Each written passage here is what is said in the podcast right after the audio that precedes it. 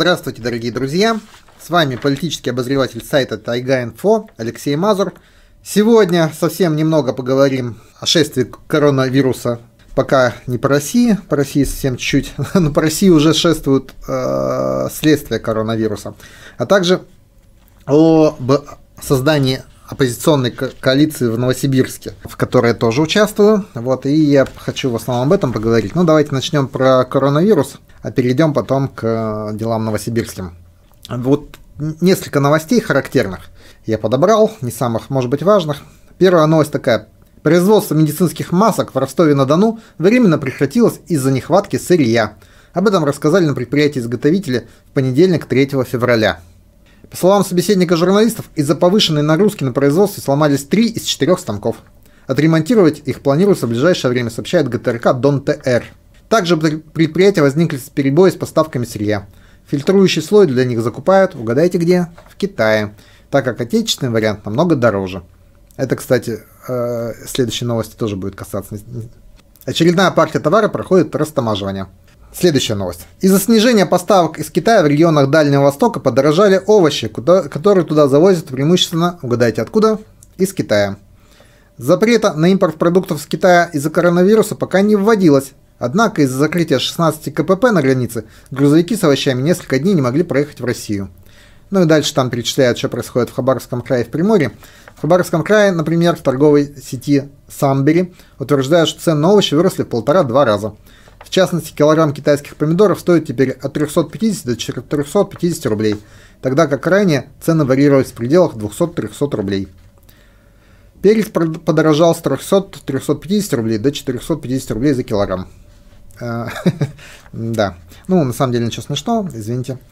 И еще одна новость. Ученые университета Гонконга, это серьезный университет, и он, Гонконг, как вы знаете, не совсем подчиняются материковому Китаю, так называемому, поэтому к их словам можно прислушиваться, ну, в смысле, они смогут, они более объективны. Так вот, ученые университета Гонконга назвали истинное число людей, заразившихся уханьским коронавирусом. Согласно оценкам исследователей, инфицированных по состоянию на 25 января 2020 года насчитывал 75 800 человек, что в 10 раз больше официальных цифр. Об этом сообщает издание Science Alert. Но, правда, откуда они это знают? Они... Реальная картина распространения вируса была получена на основе теоретического моделирования. Несоответственно официальным количеством подтвержденных случаев объясняется несколькими факторами, в том числе задержкой между заражением и появлением первых симптомов и временем, необходимым для подтверждения наличия вируса в организме с помощью лабораторных анализов. Согласно результатам исследования, каждый человек, инфицированный вирусом в декабре, мог заразить двух-трех человек – число больных удваивалось каждые 6,4 дня. Если вирус будет продолжать распространяться с той же скоростью, а мы надеемся, что нет, то, ну, как знают все, кто имеет дело с информатикой, 2 в десятой степени – это э, 1000. То есть за 64 дня количество инфицированных увеличивается в тысячу раз. Поэтому если на 25 января насчитывалось 75 тысяч человек, то на 25 февраль марта. На 25 марта должно быть, ну, на конец марта, на 1 апреля должно быть 75 миллионов человек. А, то есть, да, а на еще через два месяца все население Земли должно быть инфицировано. Но на самом деле вирус не может распространяться экспоненциально, потому что он э, распространяется в рамках ну, той локации, где он находится. То есть между Уханью и соседними регионами меньше люди общаются, и поэтому оттуда он медленнее вылазит. Потом между Китаем и остальным миром еще медленнее, тоже медленнее вылазит. Ну и во-вторых, после введения антиэпидемиологических мероприятий, карантина, перекрытия дорог, ну, всего того, что происходит в Китае, все ходят в медицинских масках, улицы опустели, занятий нет, фабрики закрыты, каникулы, которые были связаны с китайским Новым годом, продлены на большинстве предприятий. И это все тоже должно снижать распространение вируса. И, в принципе, может быть так, что, то есть, если вдруг удастся добиться ситуации, когда один больной заражает меньше, чем одного следующего, то все пойдет на убыль. Но, правда, ну, как только ослабнут антиэпидемиологические меры, все обратно вылезет. Поэтому вообще непонятно, что с этим будет. И вообще на данный момент непонятно, что с этим коронавирусом будет, потому что предыдущая вспышка, которая была типичная пневмония, ее подавили. То есть она, ну, все заболевшие, которые были, и дальше их стало меньше-меньше и сошла на нет.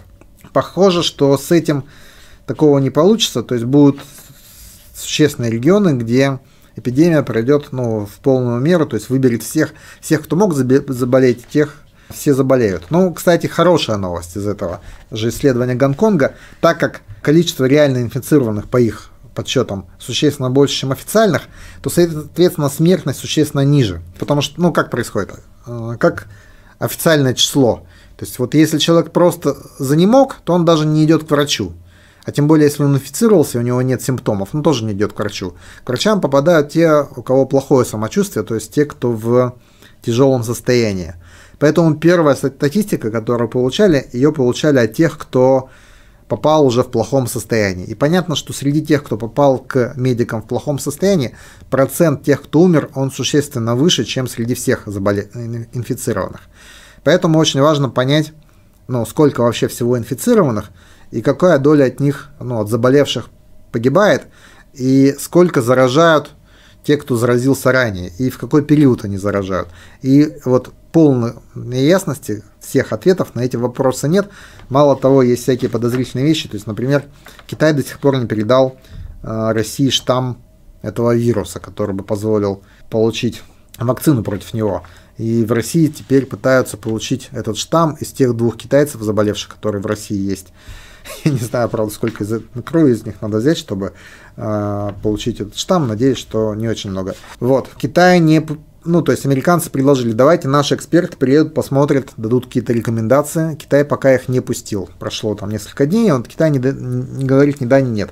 То есть много подозрительного есть в официальной реакции Китая а, в том, как они себя ведут. То есть вы же знаете, что вначале они говорили ничего страшного, все под контролем, а потом вдруг хрясь, и части китайская народная армия окружают 15-миллионный Ухань и никого не впускают, не выпускают из него. То есть э, явно несоответствие, ну, так, так сказать, обещаниям, что все в порядке, под контролем, и тем, что делает китайское правительство, китайские власти. Ну, а также это фантастическое строительство госпиталя за полторы недели. То есть на ровном месте выстроили госпиталь на тысячу человек. Вот. Ну и в связи с этим возникает естественный вопрос, а что будет, если все-таки эпидемия серьезная, и что будет даже не если, а когда? Потому что если она серьезная, то это только вопрос времени. Когда она придет в Россию? И вот тут, конечно, много очень вопросов по а, российской части, особенно по Новосибирской, потому что говорят, у нас все готово, у нас есть антивирусный препарат. Какие антивирусные препараты могут быть, если вы даже не знаете, что за, ну, как этот вирус, как он размножается и так далее. То есть есть какие-то антивирусные препараты, которые а, вообще против вирусов. Арбидол, который ну, ча чаще всего прописывают и который, по-видимому, сейчас будут тоже прописывать, он, вообще-то говоря, его клиническая эффективность не доказана никак. То есть, э, что вы пьете орбидол, что не пьете, ничего нет. Есть там, как же, терафлю, по-моему, или тамиф, нет, тамифлю это сбивает температуру. Одно сбивает температуру, другое антивирусное. В общем, у нее есть клиническая доказанность, там типа, если вы начнете ее употреблять сразу, ну, сразу после заражения вирусом, причем не каждым вирусом, а некоторых отдельных, то сразу после заражения, то здоровый человек выздоровеет на полдня раньше, чем он бы выздоровел так. Ну, вот, то есть такая вот эффективность этого лекарства. То есть с вирусами, в чем, типа, мне вчера, точнее позавчера врач объяснял, э, в чем разница между бактериями и вирусами. Вирус это не бактерии, это не отдельные. То есть бактерии это в вас попало много маленьких микроорганизмов, и они вас жрут и размножаются, и жрут и размножаются. И вы принимаете антибиотик, который убивает эти бактерии, и они просто дохнут и все. Вирус внедряется в человеческие клетки, он неотделим от них, он внутри них. А, они, он заставляет эти клетки печатать ну, свои копии, клетка лопается, из нее вываливаются новые вирусы, попадают в новые клетки и так далее. И Э, убивать-то некого. То есть, чтобы уничтожить вирус, надо убить человеческие клетки. Но это, ну, то есть, невозможно убить человеческие клетки, зараженные вирусом, не убив человеческие клетки не зараженные вирусом, нет такого, нет такого яда. А, поэтому есть какие-то препараты, которые препятствуют размножению вируса в организме. Но они действуют только А, пока вы их пьете, и Б, только пока а, только против конкретных вир, ну, вируса. Вот. И против этого вируса конкретного нет ничего. Вот. Но, не знаю, то есть хорошая новость состоит в том, что эти ученые Гонконга говорят, что реальная летальность от ну, тех, кто заразился этим вирусом, типа 1%. Ну, почти как при гриппе примерно. То есть каждая эпидемия гриппа уносит тоже десятки тысяч, если не сотни тысяч жизней. А, потому что то есть, здоровый человек переносит грипп более-менее нормально, хотя, конечно, все это неприятно очень. Вот, но если там человек пожилой, старый, проблемы со здоровьем и так существенные, то грипп его добивает. И э, в этом смысле коронавирус может быть просто ну, некоторая усиленная версия гриппа, ну что тоже неприятно. Дальше ну, у меня вот такие вопросы возникают к российской медицине. Вот мы читаем статью прекрасно о том, как из Китая в Новосибирск прилетела блогерша-спортсменка по имени Полина. И она прилетела уже с признаками заболевания. Она, как, видимо, как добросовестный человек, не все, наверное, так поступают, пришла сдаваться в поликлинику. Вот. Естественно, никто там не кинулся у нее спрашивать, а вы из Китая, о, там. Она стояла в очереди вместе с другими людьми. И, наконец, добралась до врача и сходу ему заявила, знаете, я из Китая, я болею, возможно, может быть, у меня коронавирус. И, говорят, все бросились меня в рассыпную, надели маски.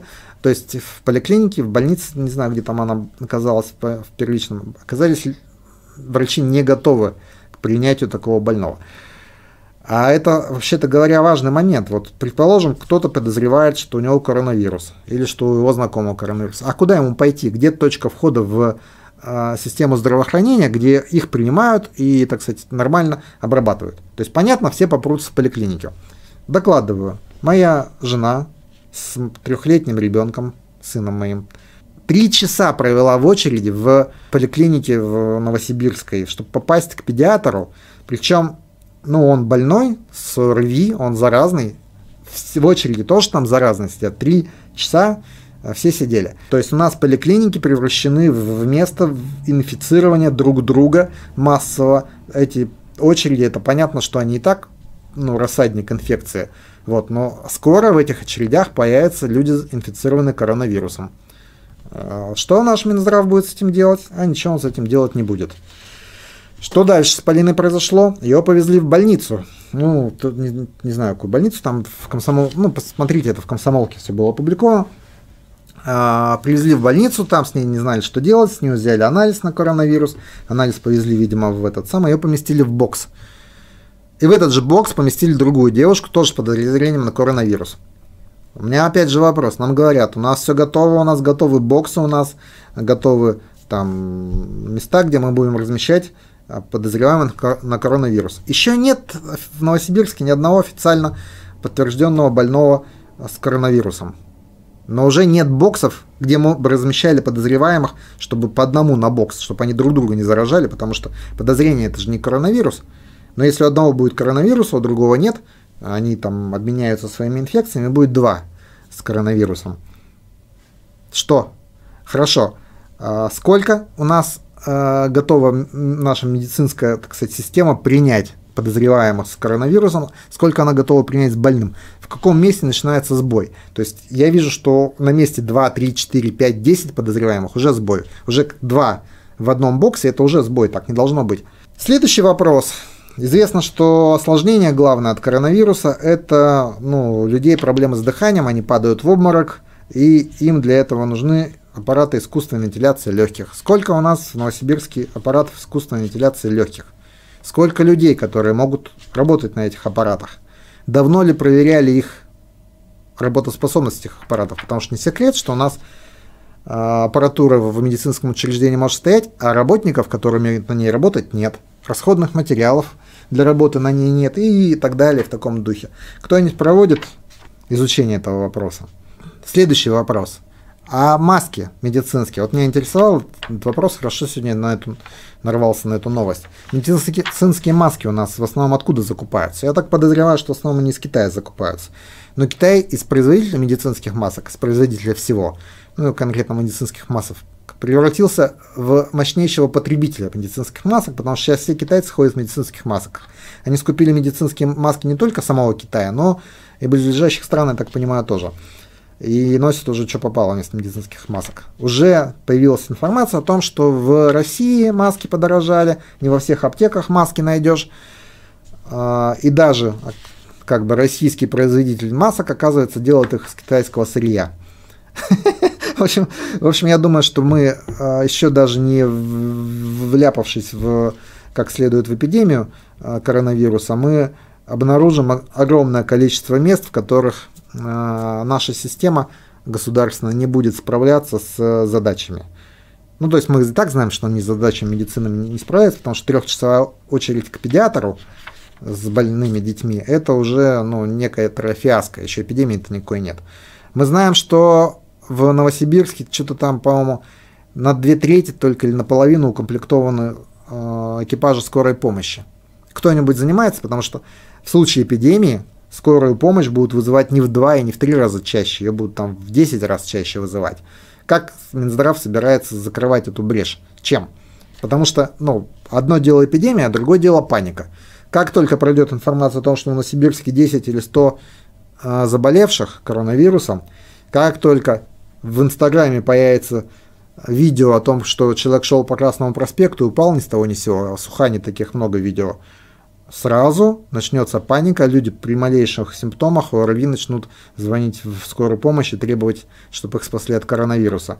Что делается для, для, для этого? Я подозреваю, ничего не делается. Я думаю, что все сидят и ждут, что верят сообщениям о том, что а, только китайцы болеют коронавирусом. Ну, грех так говорить, конечно. Дай бог, чтобы пронесло. Ну, в смысле, грех, что только китайцы. Но я, честно говоря, не знаю, меня беспокоит ситуация. Ну, меня успокоило несколько это исследование ученых университета Гонконга, что все-таки летальность не такая высокая, как, ну, как сообщали первоначально. Но я подозреваю, что надежды на систему здравоохранения у нас не очень много. Я буду рад, если наш Минздрав все ответит на все эти вопросы, все расскажет. Вот. Если вы слышали такие ответы или их имеете, пишите мне, сообщайте. А также, пожалуйста, если вы вдруг знаете человека, который знает про ситуацию в сфере медицины, то тоже сообщайте. Ну ладно, про коронавирус все. Еще немножко про тот самый, про э, реформу Конституции. Там, ну, я уже в прошлый раз все рассказал, и думаю, что вы читали много, но из интересного, конечно, появилось это предложение ввести Конституцию упоминания Бога. Тут, конечно, приходит на ум, на ум поговорка «не поминайте в суе имя Всевышнего». Но если вдуматься, если вдуматься, конечно, то есть в части первой такая статья о том, что Россия является светским государством и церковь отделена от, э, ну, от государства. И как, каким способом упоминание Бога будет с этой статьей э, стыковаться, непонятно. Но у нас сейчас Конституция правится таким образом, что, в общем, это не важно. Но, но вот что интересно. Вот сегодня Владимир Владимирович встречается с общественностью в Череповце. И, по-моему, не, не в первый раз уже в Череповце, это какая-то традиция, я не понимаю, почему Череповец для этого избран, но неважно. И там Владимир Владимирович сказал, что поправки в Конституцию вовсе не для того, чтобы продлить его правление после 24 года. И вот что интересно, я когда читаю поправки в, Конституцию, я, да, вижу, они не для того, потому что там в этих поправках все полномочия президенту, пункт первый, пункт второй, после двух, двух сроков дальше нельзя, вообще нельзя. То есть Владимир Владимирович президентом не будет, а все полномочия у президента. То есть означает, что Владимир Владимирович, когда говорит, что поправки не для этого, он говорит правду. Потому что, по крайней мере, ну, в данный момент он, ну, это так. Вот. Но, что интересно, 47%, 47% опрошенных, по-моему, Левада и Центров считают, что поправки для того, чтобы Владимир Владимирович правил вечно. То есть это тот случай, когда э, президент говорит правду, а ему половина избирателей почему-то не верит. И еще тоже интересный момент, я тоже об этом писал, но, может быть, вы не читали, про разговоры о досрочных выборах в Госдуму. Там в чем интересный момент? Что в Конституции есть только два способа распустить досрочно Госдуму. Сама Госдума не может распуститься, нет такой опции у нее. Она не может принять решение, что ну, мы устали, мы уходим. Вот, потому что э, только каждый депутат в отдельности может взять и сложить мандат. Но если это складывает мандат депутата, избранного от округа, то просто назначаются выборы на этом округе. А если меньше года до следующих выборов, то не назначается, а его обязанность исполнять другой депутат. Если это депутат избран от партийных списков, таких половина сейчас в Госдуме, то его место просто занимает кандидат, который в этом списке находится на более низкой позиции. Поэтому опции самораспуститься у нее нет. Остается два варианта. Один вариант – это Госдума берет и выносит вотум недоверия действующему правительству. Тогда президент, как если президент не отклоняет, а не, не, отправляет правительство в отставку, то они должны двумя третьими отправить правительство в отставку, и тогда президент может распустить Госдуму. Такая история. А другая история, она тоже примерно про то же самое, но в, в другой последовательности. Президент вносит кандидатуру премьер-министра, а Госдума его не утверждает. И вот так она делает два или три раза, и после этого президент тоже может распустить Госдуму у нас вообще вот это вот утверждение Госдумой согласования премьер-министра, оно довольно, конечно, комичное. То есть, то есть, ах, вы против моего премьера, ну, все, все, идите, депутаты, по домам. Свободно, все свободны. Наберем новых, которые лучше. Вот. Но у нас же в Госдуме две трети Единой России, даже больше, чем две трети. И как они могут отклонить кандидатуру премьера, который предлагает президент? А уж тем более, как они могут вынести вотум недоверия премьер-министру Мишустину, которого сами только что утвердили. То есть нет приличных, ну, приличных с точки зрения власти вариантов. То есть они не могут же изобразить, что Госдума взяла и встала в принципиальную позу и сказала, ну, например, у нас тут большинство из «Единой России», а почему премьер-министр не глава нашей партии Дмитрий Медведев? Вот у нас есть Дмитрий Медведев, наш вождь партийный, мы хотим, чтобы он был премьер-министром. Мы выносим вотум недоверия этому э, беспартийному, в общем, неправильному правительству. То есть такой сценарий должен разыграться, чтобы а, Госдуму отправили в отставку. Но это же невозможно, это не может быть. Поэтому я думаю, предполагаю, что в числе тех поправок, которые сейчас вносят в Конституцию, должен где-нибудь такой, что Госдума имеет право взять и самораспуститься, принять решение о самороспуске. Например, что если две трети депутатов Госдумы голосуют за самороспуск, то назначаются новые выборы. Чем плохой пункт?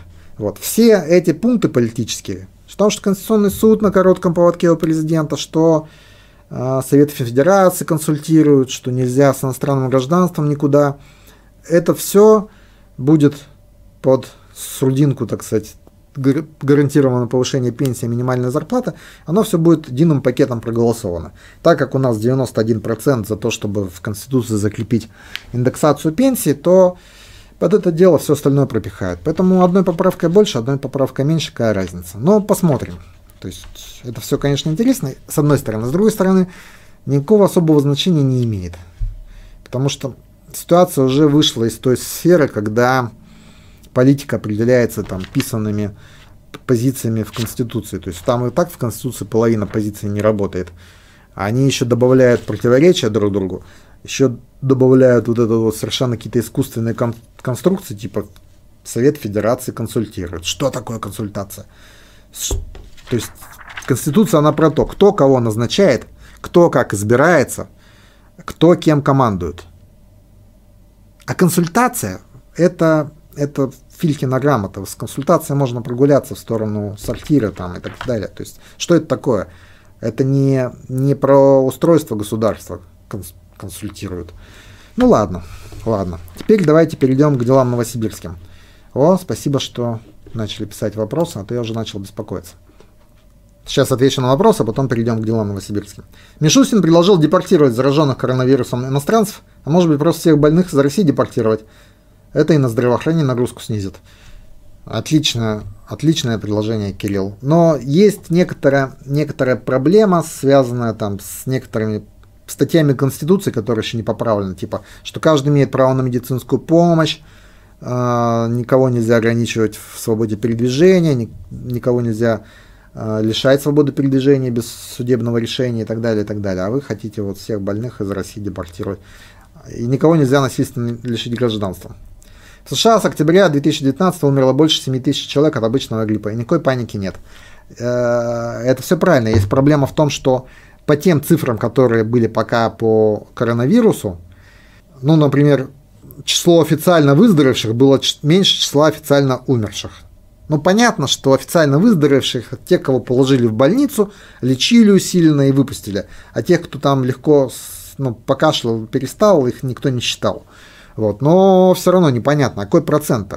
То есть, понимаете, одно дело, вы заболели гриппом, ну, который неприятная болезнь, и понятно, что э, слабые и больные от него ну, умирают довольно часто, но те, кто более-менее здоров, могут не беспокоиться. А другое дело, новая инфекция, и совершенно непонятно, какой процент от нее будет умерших. То есть, если ну, никто не сядет в самолет, который падает с вероятностью 1 десятая, да? Никто не захочет болеть болезнью, от которой там каждый десятый умирает. То есть это не неприятная перспектива. Даже 1%, вот, вот энцефалит, например, да? Никто не хочет же болеть как сказать, э, клещевым энцефалитом. Никто же не говорит, что это ерундовая болезнь, что вообще по поводу нее париться, давайте ходить весело по лесу и собирать клещей. Смертность от клещевого энцефалита тоже 1% всего лишь, казалось бы. Правда, там еще куча осложнений бывает. Вот. Про осложнения тоже пока еще неизвестна статистика, что там, ну, то есть выздороветь ты выздоровели, что с ними дальше будет. То есть напрягает с этим коронавирусом не то, что он какая-то там супер чума, а то, что неизвестны эти цифры. Вот, ну, вот университету Гонконга я там верю больше, чем официальным властям Китая. И это несколько, ну, там, снижает напряжение мое личное. Но, ну, но в любом случае хотелось бы перепроверить. То есть, ну, тоже, как говорят мои знакомые, сейчас вирус вышел за пределы Китая. И теперь мы получим там из США, из Японии, ну, где больше 10 человек уже зараженных, уже получим более-менее достоверную информацию, как он передается, в каком периоде, ну и так далее, и так далее. Но пока этой точных цифр нет, которые, как это сказать, характеризуют вирус, его, его степень заражаемости им и степень летальных исходов от него, до тех пор надо быть э, настороженными. Когда начнется активная избирательная кампания в Новосибирске, сейчас расскажу. Около 500 жертв коронавируса, мировая экономика уже зачихалась кровью. Дальше судороги. Ну, тоже не надо преувеличивать проблемы мировой экономики, потому что, ну, как сказать, есть индикаторы, там, типа, курс акций или стоимость нефти, да, то есть стоимость нефти, она, ну, скажем так, потребление нефти упало на 1%, а сто, стоимость на 10%.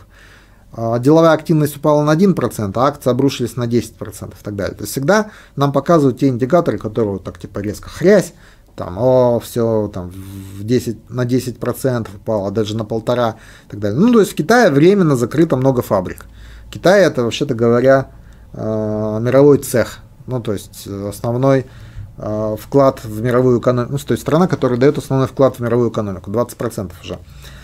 Э, и понятно, что когда в Китае просто там часть городов закрыта, заблокирована, ездить нельзя никуда, много фабрик закрыто, остановлены отгрузки и так далее. То есть, то есть это означает, что вот китайская экономика в существенной степени встала. Но она в каком смысле встала? Ну, у нас каждый Новый год тоже экономика встает. То есть на две недели. Вот у них эти две недели там протянутся на там, месяц или два или три. Но когда все развеется, у них все заработают, с фабрики снова заработают, и все восстановится. То есть это не так, что катастрофа, мировая война и так далее. Это временный, ну, э, временная пере, так сказать, организация. То есть с точки зрения обычной человеческой жизни, ну, дали тебе там отгул на месяц, особенно если сохранили зарплату, так вообще никакой проблемы в этом нет. Вот. Но посмотрим, потому что, ну, я же говорю, пока непонятно, там же развилка какая. Он дальше будет расти и там в какой-то экспоненциальной последовательности, тогда нас ждут веселые времена. А, либо стабилизируется, пойдет вниз, и там все восстановится, и все будут говорить, а, помните, пугали нас коронавирусом, также атипичной пневмонией, свиным гриппом и так далее. Кстати, про свиной грипп. Вот в 100 лет назад, 100 лет назад была эпидемия испанки. 48 миллионов человек погибло по всему миру. А, то есть больше, чем от, от боевых действий в, в ходе Первой мировой войны. Так что эпидемии бывают разные. Ну, там тоже есть объяснение. То есть, говор, ну, вроде как этот испанка это был тот самый свиной грипп. Но люди были ослаблены, многие голодали. В России в то же время огромное количество людей умерло от тифа, который, вообще-то говоря, ну, не является смертельной болезнью. А помните же все эти кадры гражданской войны, кинохроника, когда люди, ну, трупы штабелями там, доставали, хоронили и так далее. И, ну, то есть больше... Вообще в ходе любой войны большая часть погибших это от инфекционных заболеваний, а нет боевых действий. Самые страшные в этом смысле э, боевые действия были это завоевание Америки Кортесом тем самым. То есть от Кортеса там все умерло немного людей. Две трети индейцев помер, померла от эпидемии, ну, от инфекции, которую привезли европейцы, потому что у них не было иммунитета. Ну ладно, это я что-то далеко пошел уже в сторону. Как сохранять бодрость духа, когда видишь вот этих мишустиных, блокадный хлеб, изменения мрот, ощущаешь на себе деградацию медицины, представляешь себе будущих честных выборов? Вопрос риторический. Да, знаете, у меня была такая история. Ну, я попал в советское время, в тот период, когда студентов призывали в армию. Ну, ну, всех вообще поголовно на два года. И меня призвали и привезли в замечательный порт Ванина в учебку. Вот. И там с двум, еще с одним парнем, ну, мы как-то все окружающее воспринимали как это, с, с юмором, сарказмом. Я должен сказать, что юмора хватило на две недели. Потом стало понятно, что все, к сожалению, очень серьезно. То есть все очень смешно, если смотреть со стороны или там или вспоминать, или так далее. Но когда ты во всем этом оказываешься, то э, юмора, к сожалению, хватает две недели и все, а потом, а потом уже не смешно. Так что по поводу бодрости духа, все это временно, все пройдет. Главное, чтобы это не прошло раньше, чем мы. Ну ладно. Давайте перейдем к Новосибирску и делам избирательным в Новосибирске. Когда начнется активная избирательная кампания в Новосибирске? Ну, я надеюсь, что она начнется вот сейчас – какие есть сложности с избирательной кампанией? Сложности есть в том, что а, ну, избирательная кампания, ну, одна проходит в законодательное собрание, другая в городской совет. Как проходит традиционная избирательная кампания? Приходят депутаты или желающие стать депутатами и начинают убеждать избирателей, что они для них э, что-то хорошее. Ну, некоторые прямо скупают голоса там алкоголиков. Это все чаще и чаще, к сожалению, происходит. Некоторые красят лавочки, то есть перед каждыми выборами происходит активизация, и каждый депутат старается напомнить о том, что какой он полезный. Мне особенно нравится вот эта вот новосибирская традиция, знаете, поставят городок детский за бюджетный счет, но на нем обязательно пишут депутаты такие-то детям. Там, то есть мы налоги платили, а теперь депутаты детям. Вот. То есть каждый депутат с помощью политтехнологий незамысловатых пытается получить голоса. Если в 90-е э, и выборы проходили так. Сначала депутаты, точнее кандидаты, точнее их политтехнологи выходили к людям и выясняли, а что вы хотите? Что вы хотите от депутата? Что вы хотите? Э, вот вы за что? За демократию или за Сталина? Вы за коммунизм или за капитализм? Что вы хотите э, там каких обещаний вы хотите, чтобы он дал депутат. Получали социологический некоторый фон и выясняли так. Люди хотят, чтобы им дали побольше зарплат, чтобы цены были пониже, чтобы коррупцию победили и так далее. И выходили депутаты и печатали. Мы сделаем зарплаты выше, цены ниже, коррупцию победим, голосуй за нас. Вот. В, ну, где-то в конце 90-х, в начале нулевых все это кончилось, потому что стоимость слово упало до нуля. То есть человек видит рожа кандидата, под ней обещание и понимает, что цена этим обещаниям ноль в базарный день. Даже не копейка, даже не грош. Вот. Тогда перешли уже к покраске лавочек и так далее. То есть депутат живет по принципу, ну, я вам сейчас раздам мелких ништяков, а вы за меня проголосуете, и это будет мой мандат. А избиратель живет по принципу с худой овцы хоть шерсти клок. При низкой явке это вполне нормально работает, потому что ну, депутат подкармливает там небольшое количество, там 2-3 тысячи человек на своем округе, Он их знает пофамильно, поименно, у него все списки, он их в день выборов мобилизует, они приходят, его избирают. После чего он 5 лет пользуется мандатом как своей собственностью. То есть вот у него там какой-то бизнес. Он про бизнес ничего не говорит своим избирателям, когда идет на выборы. Вот какой-то бизнес, какие-то интересы. А, либо он представляет какого-нибудь другого там депутата. У нас целые депутатские группы есть, тоже интересно. Новосибирская, так сказать, а, традиция. Вот. Но в чем проблема? В том, что проблемы города не решаются. То есть каждый решает, ну, либо, то есть в худшем случае депутат решает просто свои проблемы. Здесь кусок земли вымутить, здесь что-нибудь построить, какой-нибудь рыночек, там что-нибудь там решить, получить разрешение на строительство, ну, в общем, какие-то такие по, по мелочам. В лучшем случае депутат что-то делает для своего округа, там, наказы какие-нибудь выполнить, дорожку тротуарную, там, ну, тротуар сделать, детский городок поставить, засфальтировать какой-нибудь там в частном секторе дорожку. Но проблемы города системные не решаются. Огромное количество денег из бюджета уходит, хрен знает на что вообще он уходит. Там какие-то мупы мутные, тратятся на черт знает на что. А, и, то есть эта система складывалась годами, годами. Вот если мэрию представить, как корабль, который плывет, у нас всех везет, и вот его облипали все эти там моллюски, рыбы прилипалы, и вот от мэрии там, она уже там борта по, поровню с водой, а под ней вот это вот вся, все, все паразиты прилепились и плывут, плывут, плывут, и никто не провел чистку такую радикальную, когда их всех хрясь срежут и все, и ну, сразу плавучесть повышается. Вот. Общественный транспорт, который ездит ужасный, он в нем унизительно ездить, он едет медленно, он, так сказать, едет плохо, какая-то совершенно ужасная маршрутная сеть и так далее. Но, но тоже все так устроено, потому что есть конкретная выгода. Ну, это долго объяснять, могу объяснять. Уборка снега, видите, ее нет уборки снега. Там, ну, есть простейшая вещь, почему у нас нет уборки снега у нас нет критерия, что такое почищенная дорога. Понимаете? Если в городе нет критерия, что такое почищенная дорога, что такое почищенный тротуар, дальше разговаривать, почему нет уборки снега, почему тротуары чистятся, нет никакого смысла. Потому что это с вашей точки зрения они не чищены. С точки зрения чиновника они чищены. Потому что у него есть отчет о том, что по этому тротуару проехал трактор с установленной системой ГЛОНАСС и почистил тротуар.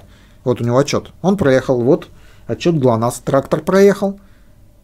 То, что это было давно, что он шел с поднятым ковшом, и ничего он не чистил, а просто, так сказать, проехал, чтобы трек отразить на ГЛОНАССе, это не имеет значения, потому что у него, у чиновника, есть этот, как это сказать, маршрутный лист, в котором написано, ну, должен трактор проехать, должен быть трек от ГЛОНАССа, все, все это есть, все, пишем отчет, мы почистили 2400 километров тротуаров. Это цитаты с пресс-релиза мэрии. А что там в реальности с этими тротуарами, до кого это волнует? Вот, поэтому, если у вас нет критерия, но дальше все. У нас с мы, в нашей на богоспасаемом городе везде такая вот фигня, что нет никаких критериев, что такое сделанная работа. Мэрия отчитывается за уборку снега а, количеством кубометров снега, которые вынесены. Это тоже очень интересно, я всегда люблю. Это кубометр снега может содержать в себе 300 килограмм, а может 900.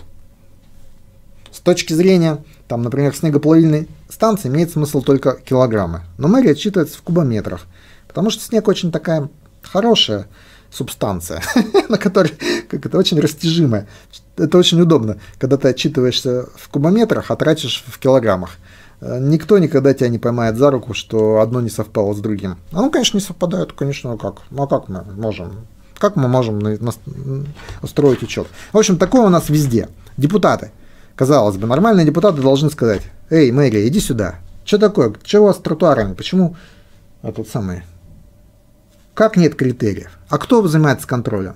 Никто не занимается контролем. А как вы вообще работаете? Вот. Что депутаты делают? Ничего не делают. Потому что депутат занят. Ну и там приходит в мэрию и говорит, мне детский городок бы поставить, мне вот наказы избирателей. Мэрия ему говорит, так, так, как ты у нас голосовал? Ну, нормально у нас голосовал, ладно, будете детский городок. А когда депутат выходит и говорит, начинает задавать всякие вопросы неприятные, ему говорят, вы знаете, детский городок мы поставили в соседнем округе, потому что там жителям он нужнее, чем в вашем. А вам мы не поставим, вот, потому что вы плохой депутат. ну вот так все.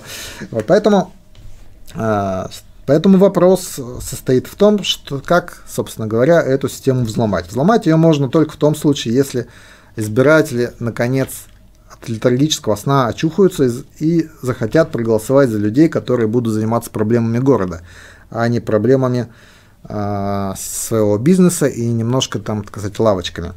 То есть нужно сломать эту парадигму. Для этого, опять же, тоже нужно, как это, любая политическая организация – это ну, пирамида. То есть, понимаете, внизу должен быть слой людей, которые в этом заинтересован. То есть, чтобы должно быть достаточное количество людей, которые в день выборов придут на избирательные участки, зная, за кого они хотят проголосовать, понимая, почему они это делают, и, так сказать, ну, в общем, со смыслом. Должен быть слой активистов, то есть тех, кто говорит, ну, занимается проблемами. То есть у нас вот простой пример. У нас в городе нет организации, которая занимается правами пассажиров общественного транспорта. У нас сотни тысяч людей каждый день пользуются общественным транспортом. А организации, которые занимаются правами пассажиров общественного транспорта, нету. Это такой существенный показатель э, активности горожан.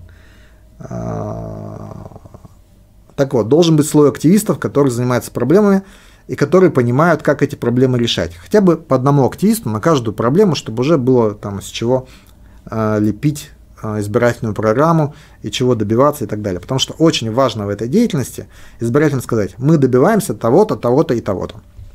Ну и следующий слой, это должен быть слой, э, так, вершина этой пирамиды, условно говоря, профессиональных общественников или политиков, которые ну, занимаются каждый день тем, чтобы там проработала связь самых ну, низовых избирателей, общественников и вот самих этих политиков, чтобы вот эти политики, которые идут на выборы естественным образом в э, горсовет, чтобы они отражали э, мнение всех этих, чтобы там не было обид, конфликтов и так далее, и так далее.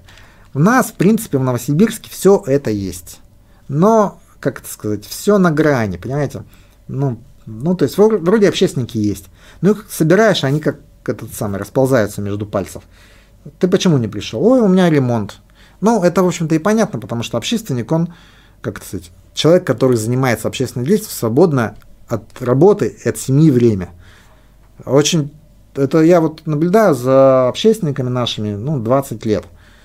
Вот четко там зависимость, знаете, вот, вот человек был, был общественник, бац, сменил работу, перестал быть общественником, потому что на, на новой работе больше времени у него уходит на работу. Или там женился, родился у него ребенок, бац, исчез тоже с общественности. Потом ребенок подрос, он снова появляется, то есть тоже нормально. Но, в общем, ну, требовать от людей, которые тратят свое личное время на общественные дела, что-то там сверхъестественно трудно. Но когда мне говорят, вот, не за кого голосовать, где у нас эти кандидаты, политики. Меня это, это всегда бесит. Такой, а, ты-то где вообще? Давай ты вот приходи, подплюди кандидата своего, сам стань кандидатом. Давай. Вот, ну давайте про это самое, про коалицию. Короче, а, я тоже в этом принимал участие.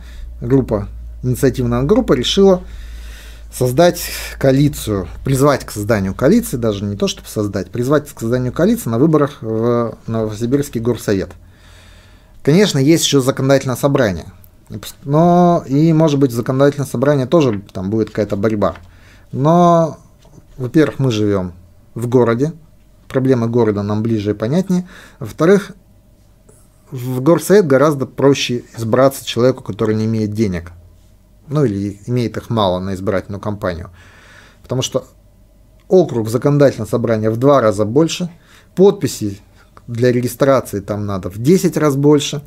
То есть все это гораздо сложнее. И а, мало того, а, половина округов в ЗАГС собрания находится за пределами Новосибирска, то есть это сельские районы.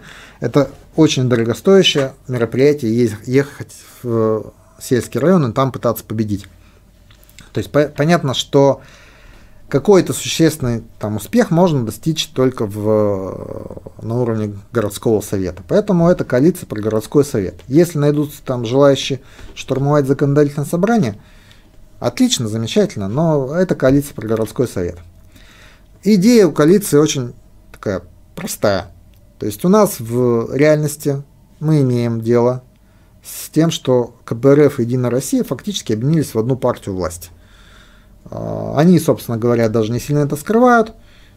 Идет на выборы губернатора от Единой России, КПРФ не выставляет ему соперника. Идет на выборы мэра кандидат от КПРФ, Единая Россия не выставляет ему соперника.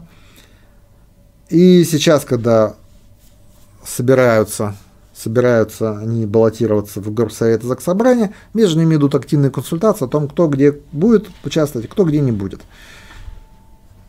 И если мы посмотрим голосование депутатов от «Единой России», от КПРФ в городском совете, мы увидим, что голосуют они практически одинаково за прошедшие 4 года. И практически одинаково они не занимаются контролем за чиновниками, что вполне объяснимо, потому что э, ну, единороссам этого они никогда этим не занимались, а коммунисты э, стали все чиновниками. То есть у нас практически каждый депутат от КПРФ – работает в том или ином муниципальном предприятии, либо прямо в мэрии трудоустроен. И, конечно, ну а с чего они будут голосовать-то против или возмущаться чем-то и так далее. Ну, то есть вот э, простая очень картина.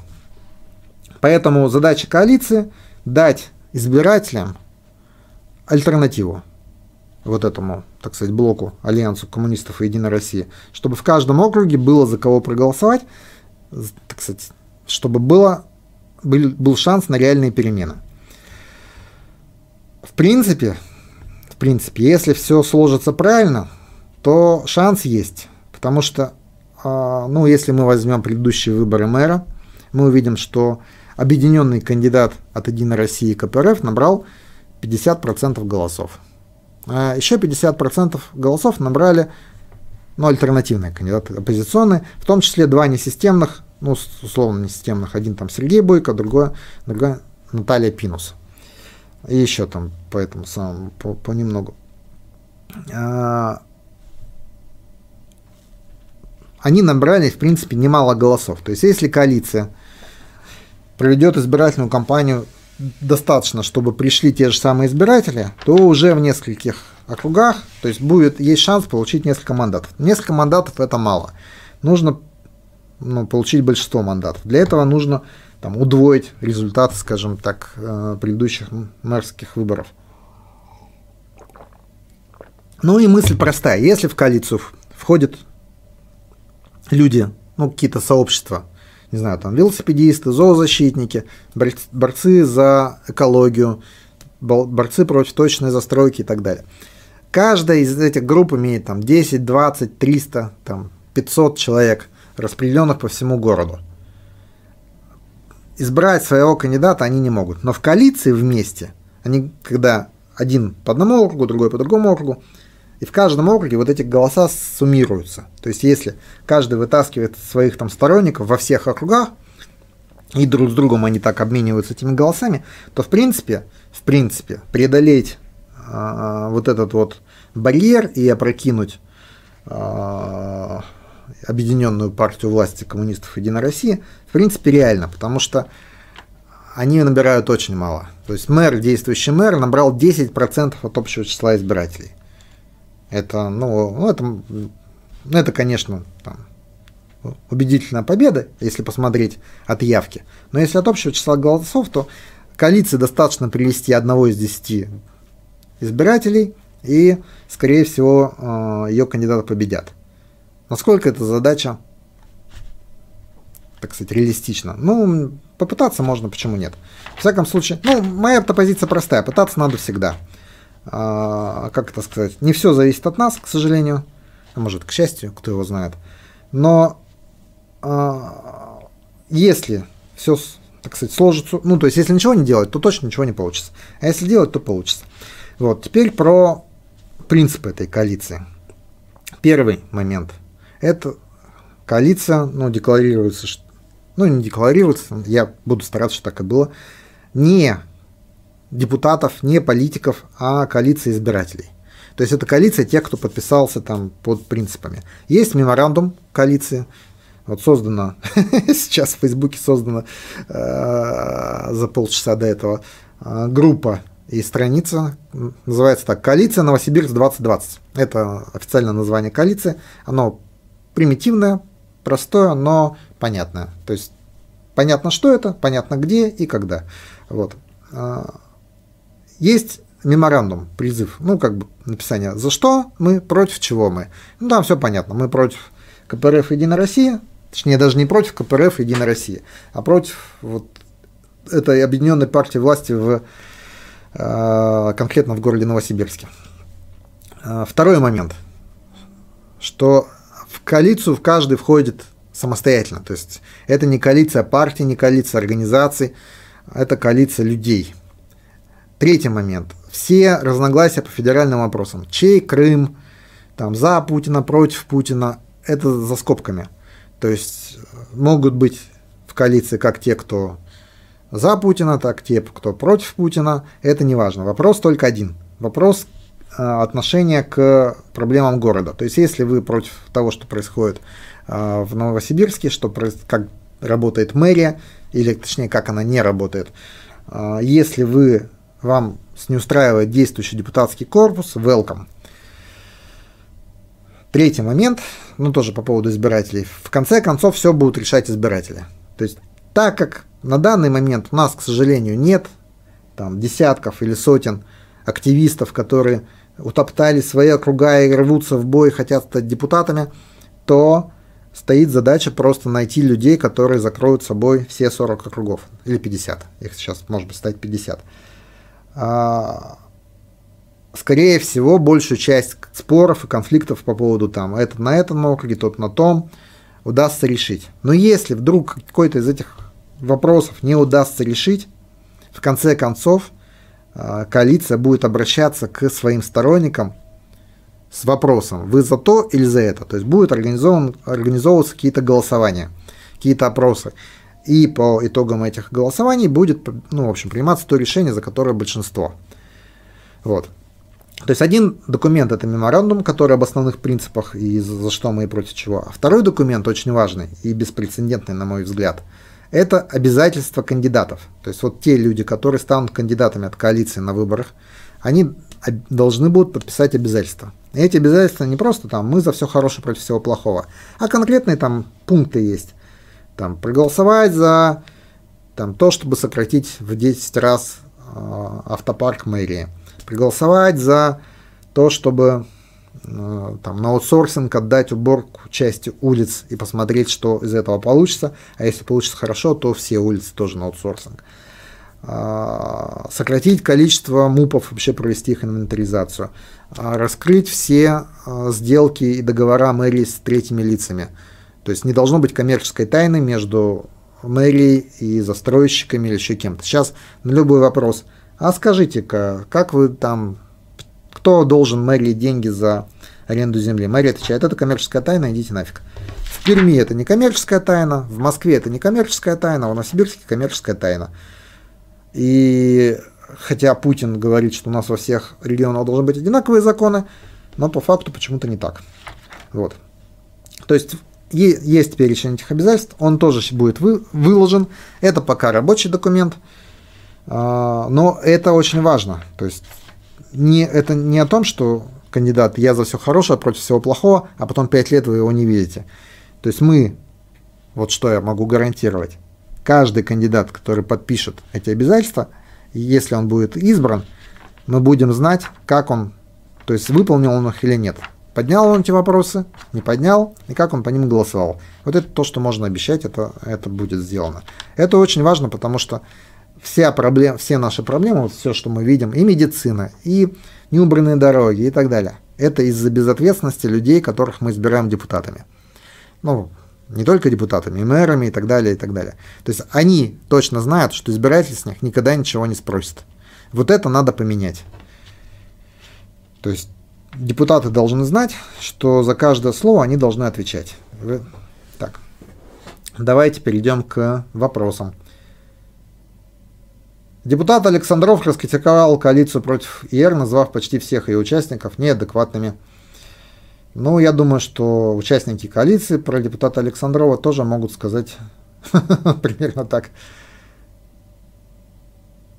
Вопрос. Почему так бомбит у телеграм-каналов Трошкина и часовни на ваши стримы? Можно немножко кухни? я не знаю. Я, я их не читаю, я не знаю, что их бомбит. Мне иногда говорят, что бомбит. Я не знаю почему. Откуда я знаю? А, ну, это я им глубоко благодарен, потому что, наверное, их телеграм-каналы все-таки несколько десятков человек читают, и эти люди будут смотреть мои стримы в результате. Что такое общественная коалиция Новосибирск 2020, кто ее ставит, чьи интересы она представляет? Я в ее составе. она представляет интересы избирателей. Ну, я думаю. То есть ситуация простая. Вот что такое коалиция 2020? Есть два документа, я об этом уже сказал. Один манифест, второй обязательство кандидата, то есть обязательство депутата, который будет избран от коалиции. В манифесте написано, кто мы, за что мы и против чего, и там будут выложены подписи тех, кто за нее подписался. Грубо говоря, любой общественник, который согласен с этим, у которого есть какие-то, ну, какое-то там количество сторонников или вообще, он может прийти, подписать, стать членом коалиции. Она открыта. Нет, э, как это сказать, нет ну, фильтров почти никаких. То есть там, да, на старте, конечно, всегда возникает вопрос, кто участвует в, в первоначальных обсуждениях, кто не участвует, но это уже не имеет никакого значения, потому что есть два документа, и на самом деле, кроме них, есть вот два документа и, и количество, ну, как сказать, и подписанты. Ну, и, ну, понятно, что есть люди, которые более активно участвуют, которые менее активно участвуют, но это скорее э, связано с их желанием участвовать, чем с какими-то, ну, как сказать, с какими-то ограничениями или э, внутренними течениями. Есть, конечно, проблема в том, что вот у нас, ну, тоже открою небольшой секрет, там сейчас есть некоторые обиды, один человек обижает, что его не взяли в инициативную группу, потому что в ней изначально оказался другой человек, который того не любит. И вот он говорит, нет, ни в коем случае, его нельзя брать. Если поменялись обратно, ну, просто чисто случайно получилось, что тот бы оказался, а того нет то был бы обижен тот, а тот бы говорил, нет, этого ни в коем случае нельзя брать. Нас невозможно собрать там, список коалиции из более чем из 20 человек, чтобы не возникло такое, я с этим вот не хочу иметь дело, нет, его нельзя брать и так далее. Но, но, путем, так сказать, утрамбовывания, путем постепенного этого, как это сказать, а, уговаривания, эти проблемы преодолеваются. То есть, в конце концов, я думаю, наша цель такая, что все-таки собрать в коалицию всех более-менее ну, там, значимых и адекватных общественников. Насколько они у нас адекватны? Простите, у меня нет других для вас общественников. Вот которые есть, такие есть. Тем не менее, они будут собраны. Я думаю, что через какое-то время мы вступим в переговоры и с там, полусистемными скажем так, кандидатами, которые хотят избраться в, а, в горсовет, и они поймут, что надо взаимодействовать с коалицией и подписывать обязательства, иначе а, их шансы упадут очень сильно. Вот. Я бы на месте Александрова не кидался горячими словами, потому что из Единой России-то его выгнали. Так что на чьих голосах он будет побеждать. Ну ладно. Последние годы Новосибирск стрелял многие свои позиции, делал власти, но в Красноярске тоже единорос в а город на подъеме. Во-первых, город не на подъеме в Красноярске. В Красноярске, например, упало количество жителей. То есть Новосибирск, он всегда был такой, как это, большая фигура на дура, то есть вот, что-то все несуразно, растет, вообще непонятно, что люди сюда едут, но в Новосибирске есть вот эта вот какая-то сила, постоянно что-то происходит, какое-то бурление, а, не поймешь что, какой-то движняк всегда есть. В Красноярске так случайно сложилось, что власть была более-менее компетентно передавалась. То есть в отличие от нашей, потому что я считаю, что Городецкий был совершенно некомпетентен как мэр и даже злонамерен местами, а Локоть просто некомпетентен. Вот, то есть такой большой колхоз. А у нас, как это сказать, у нас в Новосибирске что хорошо, есть бурление, есть очень много там неравнодушных людей, но пока это не сложилось в хорошую систему. То есть людей, которые, э, в принципе, каждый по отдельности хорош, понимаете, их можно собрать, и будет колхоз, который ничего не может. Вот пока такое состояние нашего гражданского общества. Но если этот же колхоз правильно переформатировать, то все заработает, и Новосибирск попрет. И, конечно же, конечно же, систему власти надо реформировать. То есть есть два варианта реформирования системы власти. Один – это к нам из центра присылают суперменеджера, технократа. Он такой, так, что у вас? Хрясь, хрясь там всех это разогнал. Все об этом мечтают, все хотят Сталина. Нам присылают, ну, как бы, ну, так себе технократа, а, который, ничего, мы его не видим, никакой шашки он не достал, договорился с текущей Комарилией, все устраивает всех, и все поплыло. Да, вот сложился такой класс управленцев. То есть, с одной стороны, я да, ну, во многом благодарен нашим депутатам и том власти, которая она сложилась, потому что она полицентрична. То есть у наших депутатов при всех их там а, эгоистичности, при всех их недостатках, у них хватает мозгов и там желания, чтобы, ну, так сказать, не допустить, чтобы их поставили вообще в, в положение винтиков, как, в Красно... ну, как в других регионах происходит. Вот. Но при этом власть совершенно неэффективна.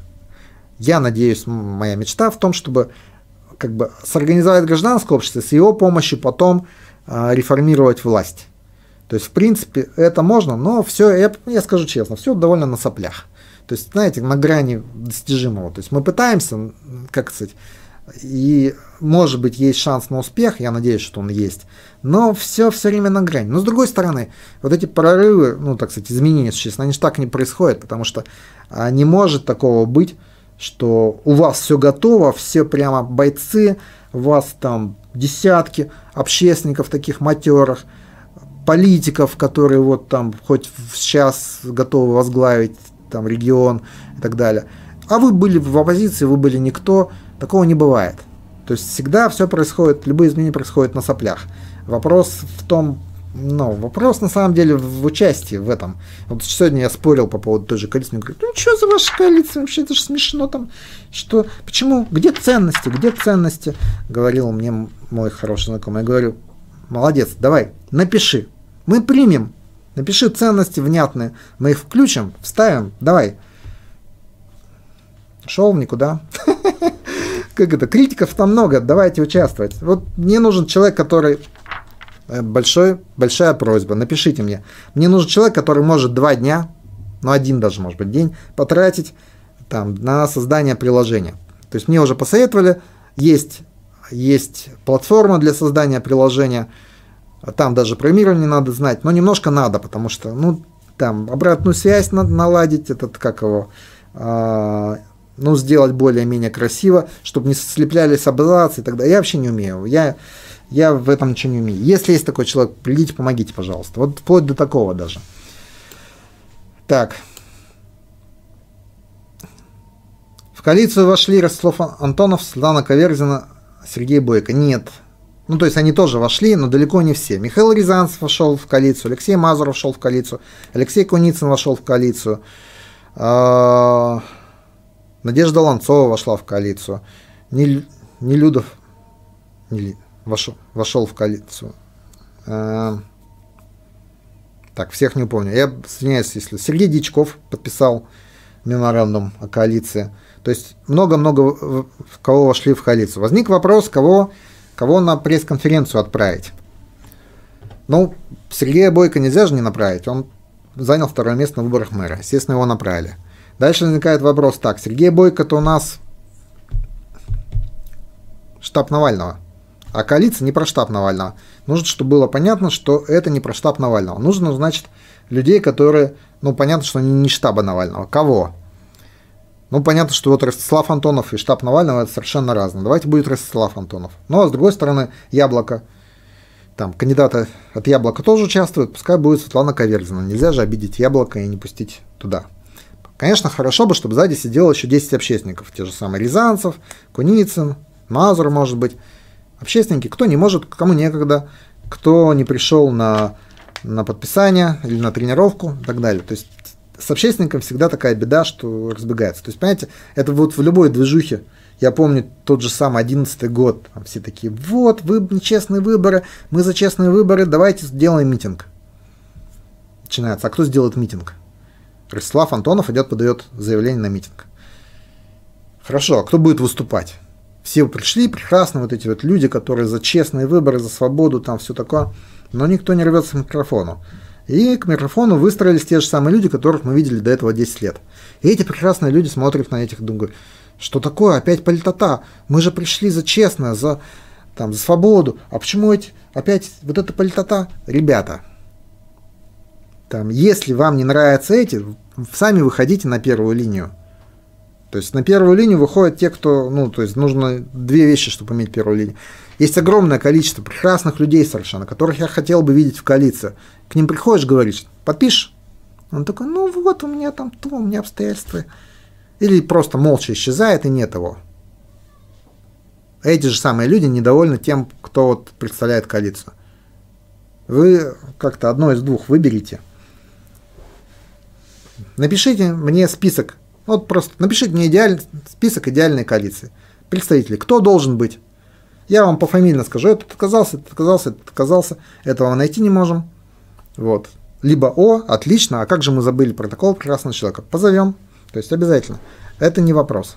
Но э, претензии к там, политота, не те и так далее, но это же претензии не к ним, это претензии к нам, к вам, там, я вот тоже не сел за этот самый, но я, у меня конфликт интересов, я же одновременно еще и журналист.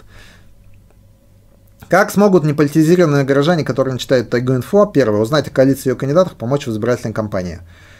А, есть три способа. Ну, узнать о коалиции кандидатов. Будет, конечно, ну, как сказать, будет кампания, будут ролики в ютубах, будет кампания в соцсетях – Будет, надеюсь, компания и на улице, ну, в смысле, какие-то там кубы, раздача листовок и так далее.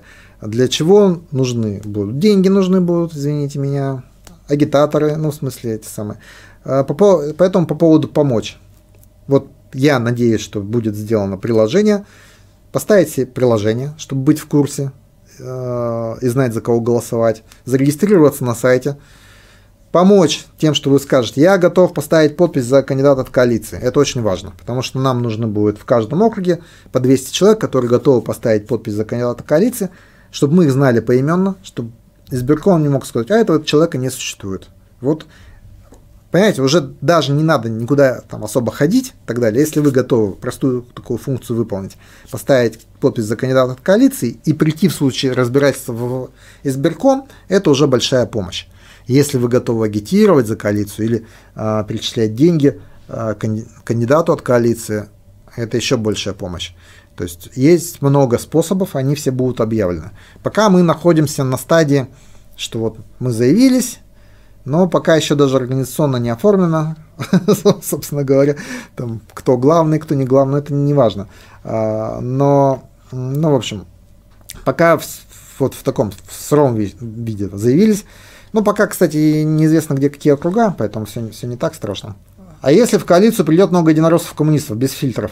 Их же окажется больше, чем общественных активистов, они захватят власть в коалиции. Так, есть, да, я забыл, про фильтр это не всем правда. Коммунисты и единороссы не допускаются. Все. То есть такой фильтр есть. Бил герою галактики. В разгар вечеринки по тяжести скопившего снега, скопившегося за ним малоснежную зиму, происходит обрушение кровли самовольной пристройки, которую построил предыдущий арендатор. Гибнет девушка. Здание совместно с пристройкой сдает в аренду Саран, исключительно добросовестный собственник. А уголовные дела заводят только на арендовавших здание на один день организаторов мероприятия. И чего я не, могу понять, организатор искренне чувствует себя ответственным в том, что произошло. Как может чувствовать вину за то, что в принципе не мог не предугадать, ни тем более повлиять? А, поправочка. Саран передала эту, ну, точнее так, здание принадлежало как же это, ЖКХ какого-то там, т.д. Саран в декабре передал ее в Министерство науки и просвещения, то есть у Сарана нет теперь этой собственности, два месяца уже как. Те тоже говорят, что пристройка самовольная и в перечне переданного имущества ее нет, то есть она как бы ничья. Вот. Но там из того, что я читал, я не очень сильно вникал в дело. Конечно, большой вопрос – ну, то есть к организатору мероприятия могут быть претензии, что он организовал мероприятие в неприспособленном для этого помещении, что не были соблюдены там какие-нибудь правила безопасности. Я не знаю, это, кстати, интересное уголовное дело будет. А, особенно для него, конечно, к сожалению. Наркотики там какие-то обнаружили и так далее. Но главный вопрос. Платил ли он кому-то деньги за, ну, за аренду этого помещения? Если он эти деньги платил, то, конечно, среди обвиняемых должен быть тот, кто эти деньги взял. Если он пришел самовольно, взломал или открыл там отмычкой или еще как-то помещение и провел там эту вечеринку, тогда, конечно, ну, естественно, он сам виноват, и он один отвечает. Но я почему-то подозреваю, и судя по тому, что читал в прессе, что дело обстоит несколько по-иному, что он кому-то деньги заплатил за то, чтобы попасть в это помещение. И вот этот кто-то, кто деньги эти получил, должен тоже отвечать. Я думаю, он сейчас чувствует себя не очень уютно. Украинцев там тоже вроде. Украинцев был на пресс-конференции сегодня, он пока не подписывал. Ну, если подпишет, мы будем рады. Но пока, пока нет. Так, уважаемые друзья, товарищи, господа, дамы, есть ли у вас еще вопросы? Так, ну, если вопросов нет, а мы уже 72 минуты в эфире, предлагаю заканчивать. Спасибо, что были со мной. А, следующий стрим тоже через неделю. А, встретимся также во вторник в 8 часов. До свидания.